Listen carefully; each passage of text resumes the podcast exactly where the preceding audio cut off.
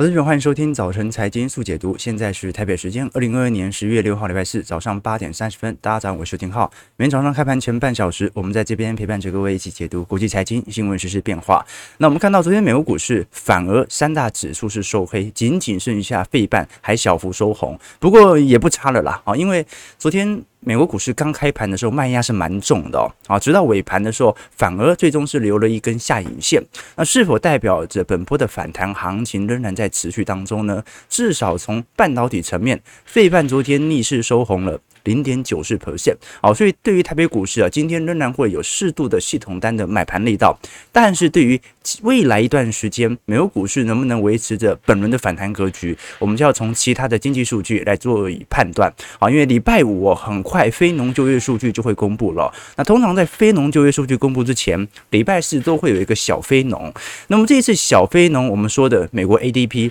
九月份的就业人数哦，现在公布出来是二十点八万人，比预期的二十万人还要来得高。哦，所以这个数据很有趣哦。小非农可以预期，而小非农又是预期明天的非农。哦，那现在来看，如果就业数据还在增加当中哦，老实说不是一件太好的事情。这代表联总会的紧缩的手段基本上还是可以持续的来到更强烈。那包括九月份的 ISM 非制造业指数哦，也从五十六点九降到五十六点七，不过还是比市场预期还要来得高，显示到目前为止哦，美国经济当前的两大支柱，一个是就业市场，另外一个是非制造业，就讲服务业啊，仍然在给予美国经济非常好力道的支撑。那是不是代表着这对于联总会的紧缩格局会产生前置力度呢？我们到时候来跟各位多做一些观察和借鉴。至少在周三哦。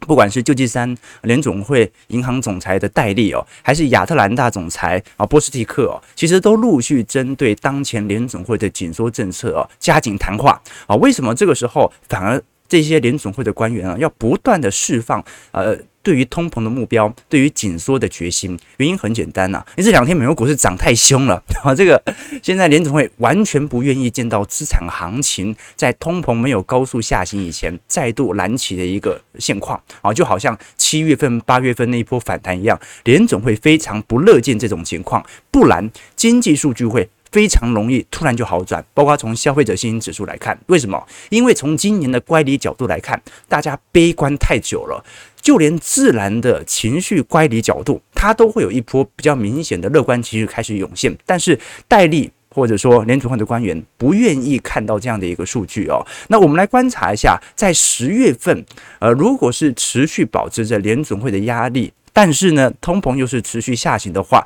那市场的预期成分又会产生什么样的改变呢？其实从这两天，大家就依稀感觉到了整个市场的氛围，认为通膨下行其实已经可以预见，那一种联总会明年可能会降息的那种预期哦，又再度开始展现在投行当中。可是其实你看到历史上的十月份啦。大部分历史上，呃，美国股市十月份呢、都是以崩盘著称的啦。哈，很多什么这个呃黑色星期五啊，都是发生在十月份哦、那在过去十七次的熊市或者接近熊市的股市回调当中哦、很有趣的一件事情是，十月通常会。啊，有有大跌的时时间线，但是有六次哦，实际过去十七次有六次哦，都是在十月份哦进行触底，开始展开下一波的牛市哦。那这种状况会不会再发生呢？其实呃还是有可能的哈，因为就算今年它是属于一个长熊，可能需要跌到明年，那都会有适度的中期反弹开始出现。而今年你要说最会有明显显著的中期反弹，第四季发酵的机会还是挺高的啦。好，毕竟它有季节性的这种。消费因素在，那基本上我们所看到，在一九九零年来十月份哦，结束近三个月的下跌以来，我们看到其实相对除了零八年在呃经历大幅度下修之后哦，九月份的大幅度下修之后啊。这个十月份或者整个第四季，或者从第四季到明年第一季，或者过了一整年之后啊，美国股市收红的涨幅其实算是蛮显著的哦。唯一一次在过去的例外是二零零八年哦，第九月份。啊，到时候当时已经呃一整年报酬已经跌了两成了，结果第四季哦再崩啊，当时的雷曼凶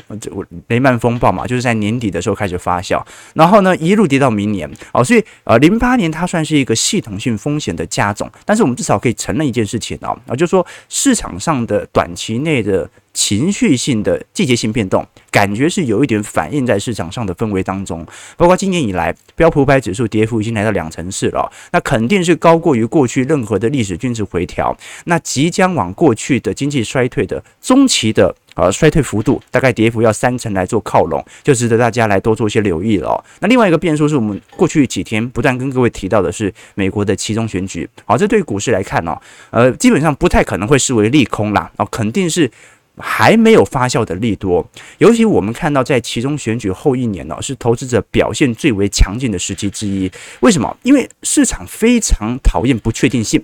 大选之前呢，其实有非常多的不确定性，而且现在对于不确定性的利空是民主党胜选啊，就说如果民主党是参众议院都还拿下来的话，那后年大家都不好过了，因为民主党是左派政党啊，哦，有非常多对于财富或者富人的监管措施，可能接下来就会如火如荼的展开。可是如果参众议院呐啊，至少有一院，比如说众议院被共和党拿下，或者在参议院民主党的优势开始递减的话，那这个时候。反而就会形成在接下来国会层面的杯阁，到时候拜登的所有政策都无法通过，那就会形成一个僵持，但是是确定性的局面。那我们观察到，在过去哦，十月份开始的四季度哦，往往是美国股市的转折点。二战美国熊市以来哦，有超过七成都是在十月份的熊市当中来做结束的，所以值得大家来多做些留意和观察。其实我们如果是从呃乖离或者技术指标来做观察，标普五百指数本年的。呃，回档幅度哦，它仍然是在过去两周以前来到一个极端值，所以当前的反弹它完全不代表完全要主体成功，好，或者要开始采取新一波的中期反弹，只能说。呃，前两个礼拜到九月份的下杀，那个乖离拉的幅度是真的有一点太显著了，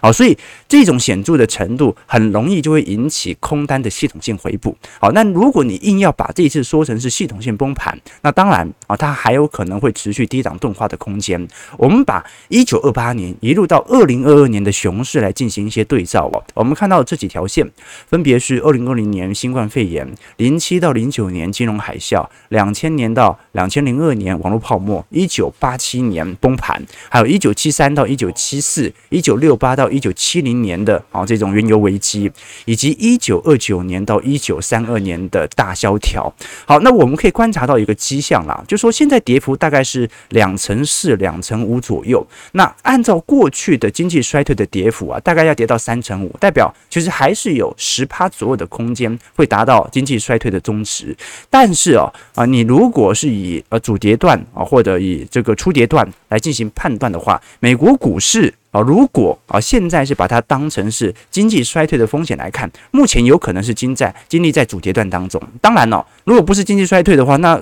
跌幅两成五就过头了嘛，然后等于是已经进入末跌段了。哦，那我们反而要把。这个灰呃咖啡色线这条线哦，稍微的把它理解一下啊，这种可能发生的情形不高啊，因为咖啡色线哦是一九二九年到一九三二年的大萧条了，好，这个是长达十年的经济衰退。好，那我们先假设。呃，人类历史不会再重演这种啊经济衰退的话，那么其实按照目前的均值幅度哦，也差不多跌到过去崩盘水准的一半哦，所以现在肯定不是出跌段啊，这个是反而是我的想法。好，现在只是大家在争议的是，现在到底我们正在主跌段的中央啊，仅仅有。这个一两天的反弹，还是我们已经开始进入到末跌段加速赶底的过程当中啊！尤其哦，如果十月、十一月像九月份这样跌的话，那几乎就可以肯定今年熊市结束了啊！为什么？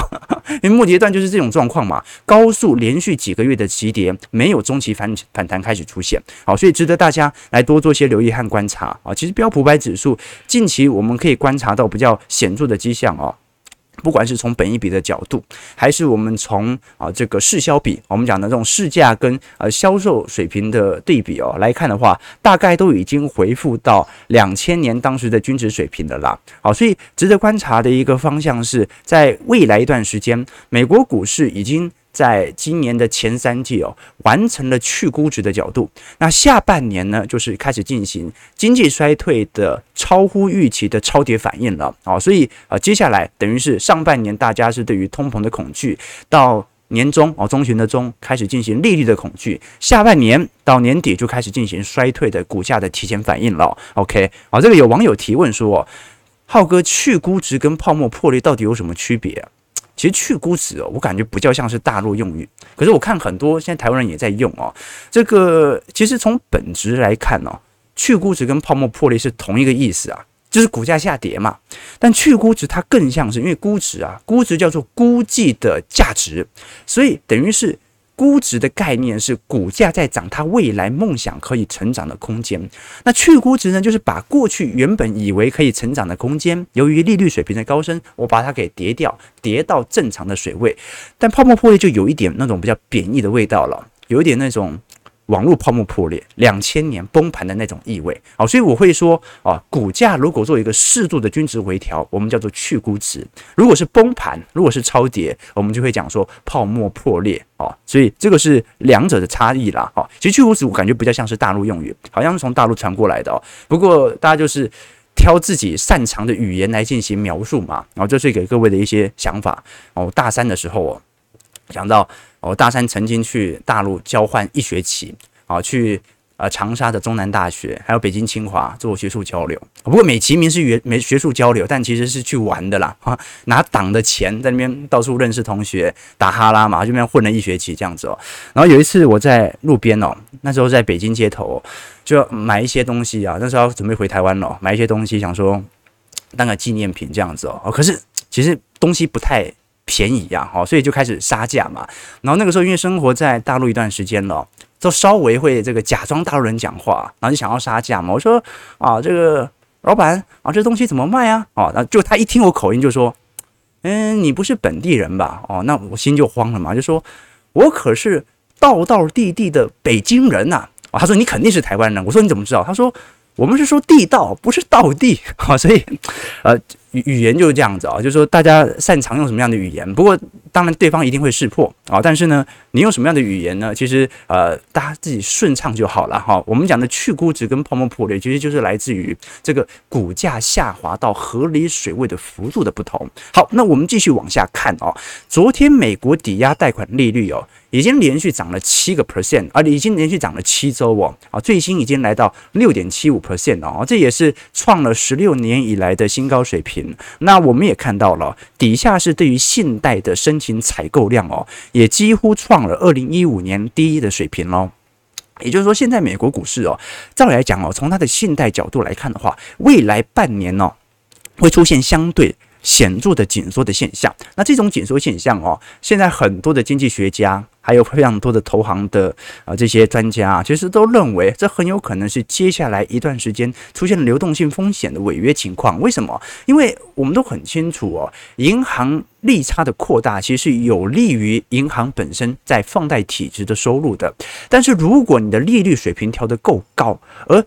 对于信贷或者房贷，啊的申请数量开始高速递减，而这个递减的幅度又比利差扩大幅度可以赚到的报酬来得更大的话，最后就会形成放贷部门由于利差扩大反而没有任何的收入，这个时候就会形成银行在本身现金流上的一些风险。那当然了，这个是放贷领域大家比较关注的，因为现在市场上金融业，我们稍晚也会聊到哦，更为关注的其实是。全球的投行资产面的减损情况，尤其像近期我们都看到，寿险业由于股债双杀，都已经陆续跌破金管会的红线位阶了。那这个过去来看，大家有股票也有债券，所以能够拿到非常好的资产稳健的报酬，不至于大幅波动。今年很可惜啊，今年是股债双杀，所以待会我们也来聊一下这件事情哦。那最后啊，随着最近啊利率水平的持续在高位盘旋哦，我们看到反而短期内的下调是有利于大宗资产做一些比较些幅的反应哦。我们昨天比较关注的反而是原油价格的问题啊，因为这一次自从 OPEC 喊出每日要减产两百万桶之后哦，呃，现在对于原油价格的抬升反而有比较显著的力量了。我们看到西德州原油价格昨天甚至上涨了一点二四美元，一点四 percent，收在八十七块哦。好，这个是过去一周以来的新高哦，而且这一次的涨幅，老实说，算是蛮显著的。那包括布兰特原油价格也上涨了一点五七美元，一点七 percent，收在九十三点三七块。那布兰特原油和西德州原油过去一段时间都是受到显著的美元指数升值的压制力度了啊，所以接下来一段时间，只要美元指数能够稍微回到正轨，很自然的，它就会有一个比较显著的下压空间。好，我们先看一下美国股市四大指数的表现。呃，道琼工业指数下跌四十二点零点一四 percent，收在三万零二百七十三点。标普百指数下跌七点六五点零点二 percent，收在三千七百八十三点。纳指下跌二十七点。零点二五 percent，收在一万一千一百四十八点。那昨天唯一收涨的是费半啊，费半上涨二十三点，零点九四 percent，收在两千五百二十三点。那我们可以观察到，昨天台积电 ADR 其实表现很不错哦，我上涨有二点二九 percent。不过很有可能是因为在亚洲盘已经开始提前反应，日月光 ADR 上涨零点五五 percent，联电 ADR 上涨零点六六 percent。那最近对于台北股市有比较显著拉抬的报告啊，其实是大摩的报告啦。哦，大摩认为在二零二三年的下半年，半导体行业就即将要进入到复苏期了。啊，其实我们虽然哦，哦，在本波的熊市当中哦，啊，最讨厌的就是大摩啊，因为大摩。是在二零二一年就持续的进行台积电股价的评价下调，所以当时哦，很多人说是大摩开了第一枪之后啊，引发海外投资人开始对于台积电未来供需反转点的预期啊，果然之后在整个二二年台积电的股价下修也特别显著。那这次大摩所出炉的报告啊，如果预判在二三年下半年开始进行复苏，也就是说大摩会认为在明年年初，等于是它的台积电的。最低点就会出现啊，股价通常从前六个月到九个月进行反应嘛，哦，所以大概是今年第四季到明年第一季左右啊，好，这个是大摩最新针对半导体行业的市场的一个预估啦。当然，大摩也提到了啊，重点是呃，台积电也没释放利空嘛，所以。不排除有持续破底哦，来彻底的机会在，因为全球的半导体厂都在释放利空，唯独台积电之外。那我们来观察一下整个标普百指数的收益增速哦，其实盈利增速快要来到负值区间了啦。好，所以本波我们才讲说去估值已经去的相对明显的原因，就是因为大部分的盈利的增速已经归零，就代表着今年来到第四季左右，基本上就跟去年的第四季赚的钱没有。太多的变化，可是问题是通膨还在上升哦，所以如果你的营收没有增加，但是通膨还在上升，其实也隐含着利润率在第四季就有显著反转向下的迹象。那我们来观察整个标普五百指数各板块当中 EPS 的增速哦，其实可以观察到了，在整个周期类的业绩当中哦，你包括通信服务啊、金融业啊，表现都相对比较糟哦，这也很正常，今年股债双杀嘛。那少数。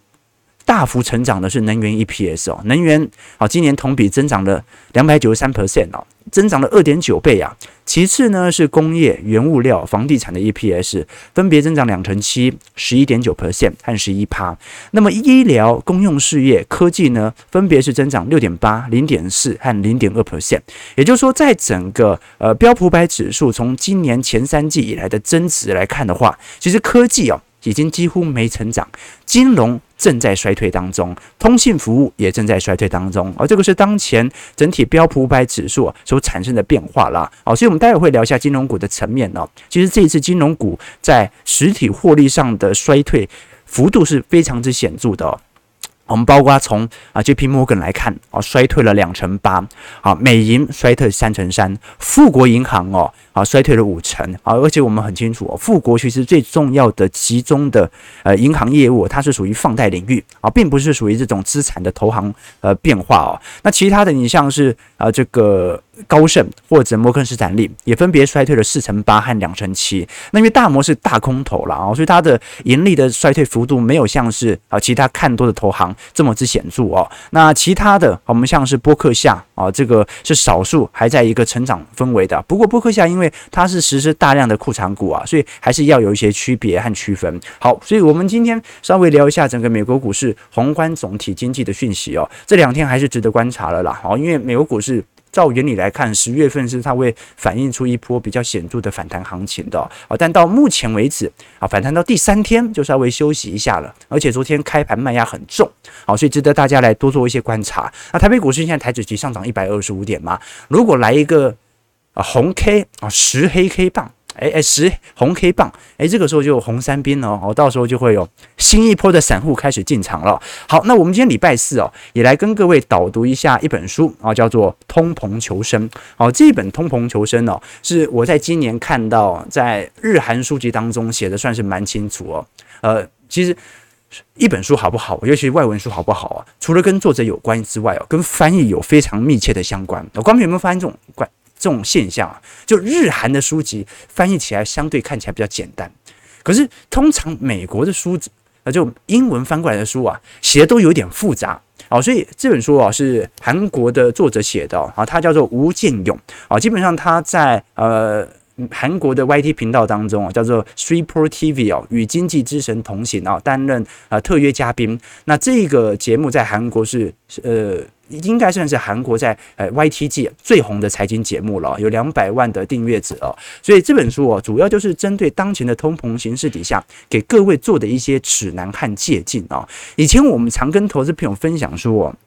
今年为什么会产生这种哦显著资产大幅波动的情况？就是因为今年是空头年呐，所以股市跌可以理解。可是过去在空头年，通常市场会有预期，联总会即将采取相对的降息循环。但是今年又因为要控制通膨，所以被迫利率调升，所以反而就变成了今年是少数股债双杀的一个时间点。可是升息到底是不是一件坏事？本书我在第一章其实就直接开头了啊，他说升息你可以有很多角度来做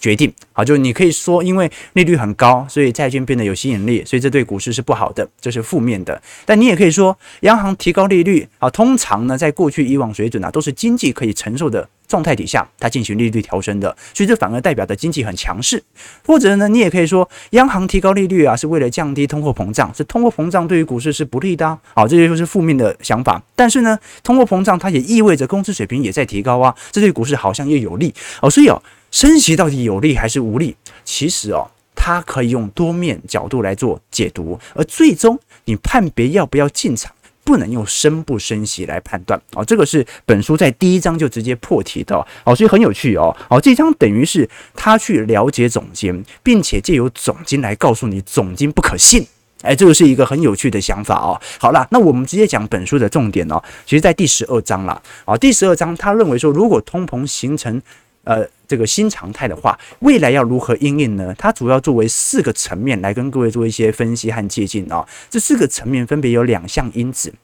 一个是物价，一个是成长，就分别是高物价高可成长时期、高物价低成长时期、低物价高成长时期和低物价低成长时期。高物价高成长啊，我们讲就是那种泡沫。累积起，比如说零五年到零七年的这种原物料价格上涨哦，然后债券走跌啊，这个时候房市也跟着上涨。那再来就是高物价但低成长，就我们讲的停滞性通膨，一九七零年代。那么低物价高成长，讲的就是一五年到一八年那种哦，这个市场有点类通缩，可是呢，经济正在缓步的垫高，这个时候啊，股票、债券呢，它反而有漫步。缓缓堆高的一个迹象，而原物料价格是走跌的。那最后就是低物价低成长。我们讲这一九二九年经济大萧条了，通缩嘛。好，那现在是什么样的一个时期呢？我们从过去一年看，有一点像是呃高物价高成长，尤其是二零二一年，对吧？那经济成长很快啊，可是通膨上升速度也很快。那么我们现在是借由去年的高物价高成长，即将要走入到。高物价低成长，也就是进入到停滞性通膨的阶段。可是联总会已经意识到不能经历一九七零年代的事件了，所以他必须要不能让自己重蹈覆辙，所以他希望接下来是往低物价低成长的方向来走，而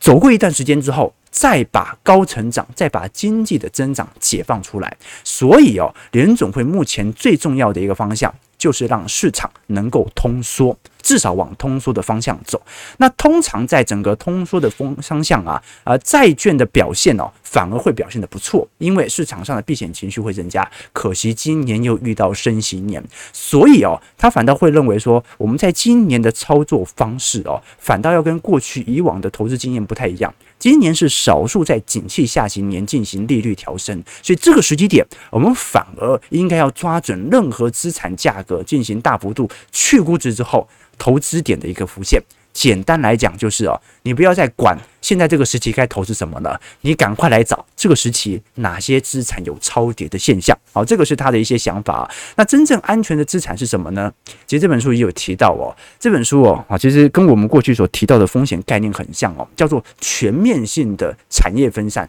全面性的风险分散。什么意思呢？我们常讲说，呃。我们所面临到的风险呢，有系统性风险，也有非系统性风险。但是呢，这是一个笼统的广泛。他认为，真正我们要从四种的分散来跟大家来做一些接近。第一种叫做资产类的分散，资产有分为四种：股票、债券、商品和房地产。那根据他的经验，过去过去而言呢，基本上这四项商品呢，总有一个在牛市区间啊，也就是说，他在牛市的你就不要管它了。那它在熊市的，你就要抓紧这个低基期部件的时间点，那把资产尽可能的分散到各项资产上，有股市，有债市，有部分的原物料基金，同时也有房地产相关的投资。那第二类啊，叫做地区产业分散哦。这个地区产业分散，大家可以理解哦，在美国股市做定期定额、做指数型投资，跟台北股市是不一样的。台北股市有大幅度的配息嘛，它会稀释掉你的复利效果，它跟港股又不一样了，所以。地区产业的分散，你能不能把全球的产业都在你的投资体系当中？不管是投资 VT 啦，或者是全球型的 ETF，也是一种方式。再来一点是货币分散，货币分散的概念呢，是我们现在所看到，尤其今年大家有没有发现一个迹象哦？今年大家如果有存在的，会发现非常有趣哦。如果你是存 TLT，就二十年期美债这个 ETF 啊，今年跌了三成，在美国跌了三成。可是你看这个元大呃美债二十年。台湾发行的 ETF 跌幅多少？两成。哎，不是追踪同一个指数吗？为什么台湾的元大跌那么少？汇差。哦，所以观众朋友，货币的分散也特别重要。哦，你投资一个国家的股市，一定是用当地国家的货币。但是如果这个时候当地国家的货币大幅度贬值的话，哦，那可能就会对于你的资产产生显著的损益效果。最后是时间分散啊，就是我们刚才已经把尽可能眼前看得到的风险给分散掉了。但是问题是。你如果每一次都买在高点，那还是会经历过非常长时间的痛苦期嘛。所以最后一点叫做时间分散，你能不能意识到现在到底是极其低还是极其高的时刻呢？这个时候就要多多参考我们财经号角的周期投资了。好，所以四种分散：资产分散、地区分散、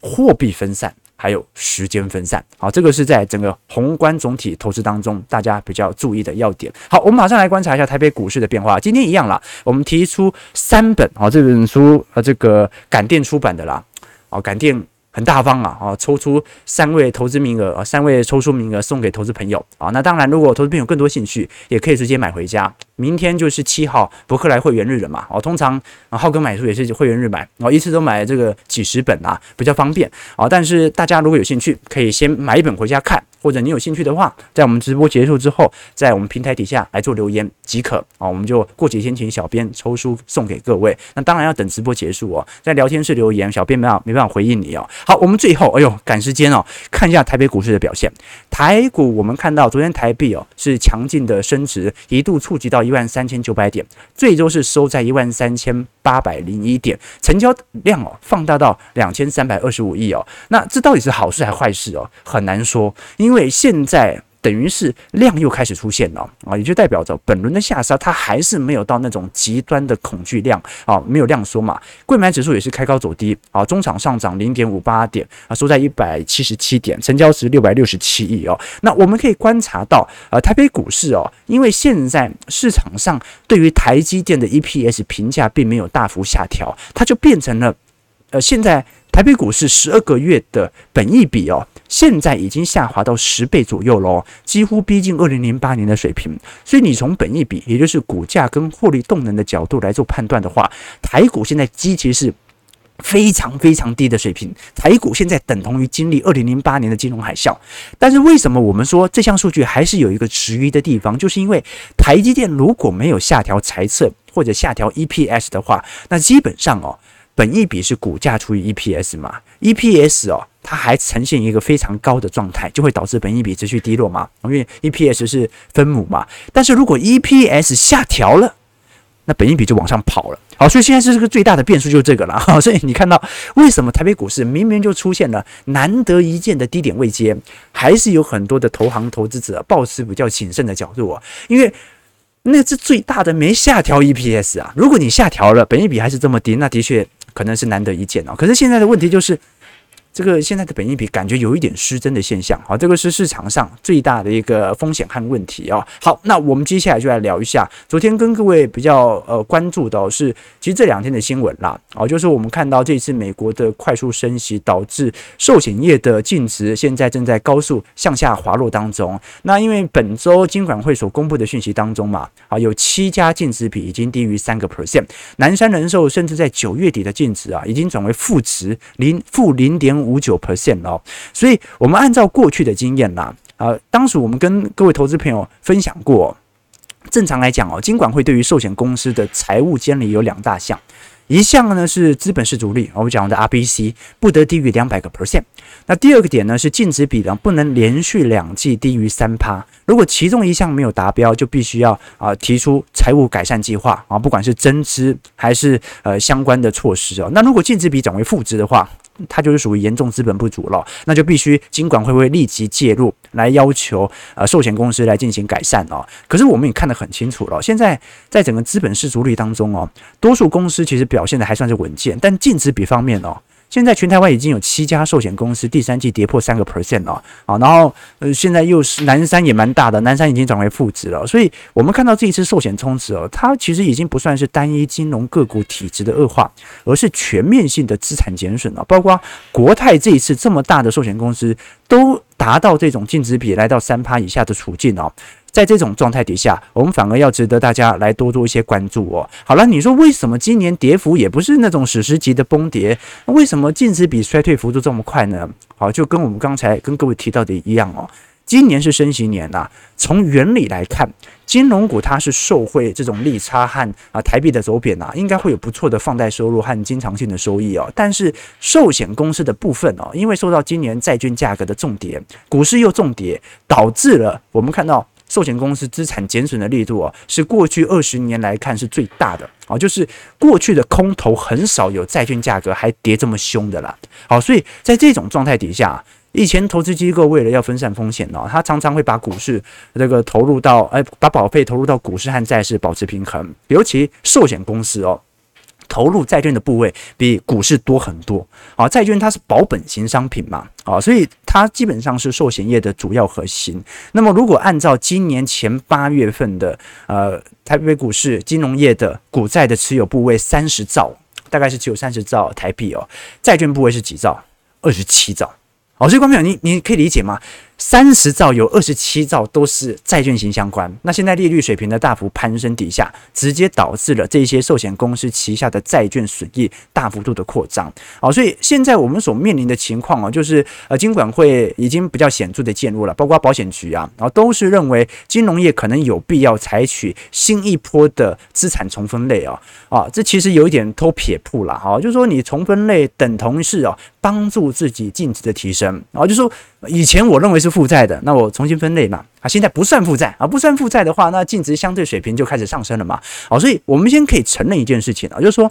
这一次是系统性的冲击，所以保险局的介入它其实是还是有必要的，要不然按照法规，哦，这几家真的要倒了，对吧？哈，那从分类的角度呢，它的确有利于帮助现在。整体净值比的提升，但它纯粹是一个财报认列上的转换而已哦。而真正的问题哦，是明年金融股在实体获利的情况和配发的金额，基本上仍然不会有所上升。也就是说，就算这一次保险业哦，寿险业能够熬过本轮的净值风暴哦。它仍然在明年的配息几乎还是砍半的哦。我们过去跟投资朋友分享过哦，在这种系统性冲击底下，保险局因为把这一次呃负债改以公允价值进行啊这个衡量试算，就把原本的负债变成啊相对可以在净值比上有所提升的处境。我们看到，因为 EPS 仍然在下滑当中，所以不管它怎么改变，明年的金控的总股息至少到目前为止要是减半的。要是减半的，这很正常嘛。现在国泰富邦净值都几乎都是减半，所以明年的配息肯定也是减半。好，所以现在的角度就是明年的寿险业的配息，我们至少要看到是减半起跳，而明年的股价。不一定还保持在现在的价位，但是如果保持在现在的价位，它殖利率也不会太差，可能也是六趴七趴。为什么？因为股价也跌很多，也提前反应了。但可以承认的一件事情是，在整个金融股层面当中，比较没有受到冲击的，仅仅剩下银行股。好，我们讲玉山、永丰、兆丰或者银行关股，而受到冲击最大的是寿险股。这个 EPS 因为减半嘛，那照来讲。这个配息也会减半，那受伤没有那么严重，但是也蛮严重的，是证券股啊，像元大金，那是成交量的问题，那也没办法。好，所以在这种状态底下，各位可以稍微对于当前的局势有一个比较宏观的认知啦。好，这一次既然保险局已经介入了，就代表着不会有踩红线的问题了，因为大家一起踩红线就不算踩红线嘛，单一一个人踩那就是个人的问题，全部人一起踩。那就是国家的问题啊，就如伯南克以前讲的嘛，啊，就是说，哦，现在火已经烧起来了，我们应该想的是如何灭火，而不是去找那个纵火犯是谁。当然，有些人不认同，有些人认为伯南克根本就是把那些保护呃保费这个保费的用户当白痴，把这些人赶出自己家里，然后把这些人的房子送给寿险业啊。当然，就让大家各自判断了。好，我们看台北股市上涨六十八点。好，一样跟昨天点位啊、左右做震荡，预估量能呢、今天稍微缩小了一点哦，仅仅只有一千八百亿，收在一万三千八百六十八点，看来红三兵有难度哦，哦有难度。好，我们看一下投资朋友的几个提问，来跟大家多做一些交流哦。OK，啊，这个温相说，大家说好一起踩红线啊，对不对？没错，就是这样子哦。政府改变游戏规则，对不对？关平啊，这个。呃，跟我一样啊的，呃，谁触碰到我的底线，我就后退一步啊，对吧？OK，这个我们看到这个哪来这么多钱啊？分散风险 有道理。我刚才讲那本书很有趣，很有趣。但是这个是做一个宏观总体经济哦，尽量可以把自己资产冲击下滑的一个方向了。OK，啊、呃，感谢这个大家的这个。